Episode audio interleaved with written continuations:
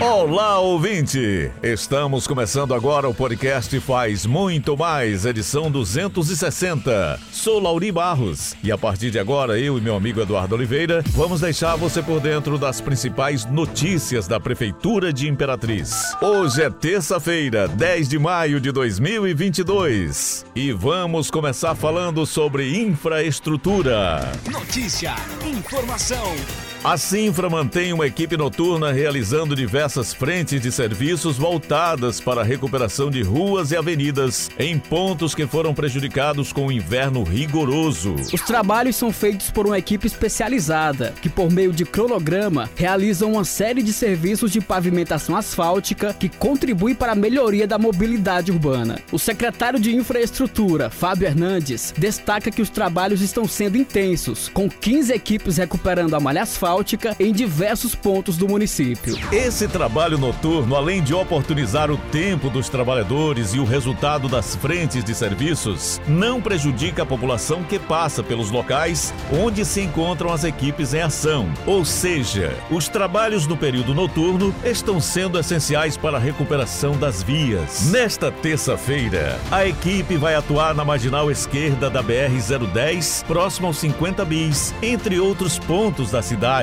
e a gente encerra esse episódio falando sobre educação. A Escola Municipal Sumaré é mais uma unidade de ensino reformada pela Prefeitura de Imperatriz por meio da CEMED. A instituição recebeu todas as melhorias necessárias para a adequação dos espaços e implantação da escola de tempo integral para a educação infantil.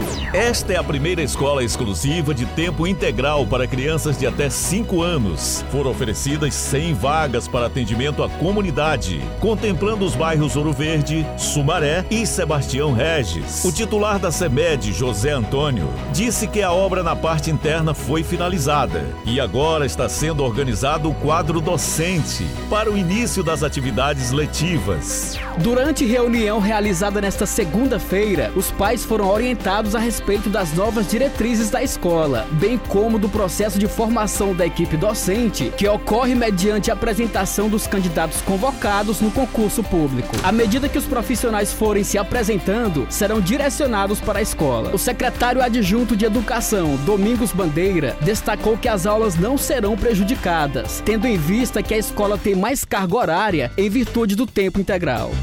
E aqui encerramos o podcast Faz Muito Mais da Prefeitura de Imperatriz. Agradecemos a sua atenção. Lembrando que esse e outros podcasts você pode acessar no portal imperatriz.ma.gov.br barra podcast, redes sociais e principais plataformas de streaming.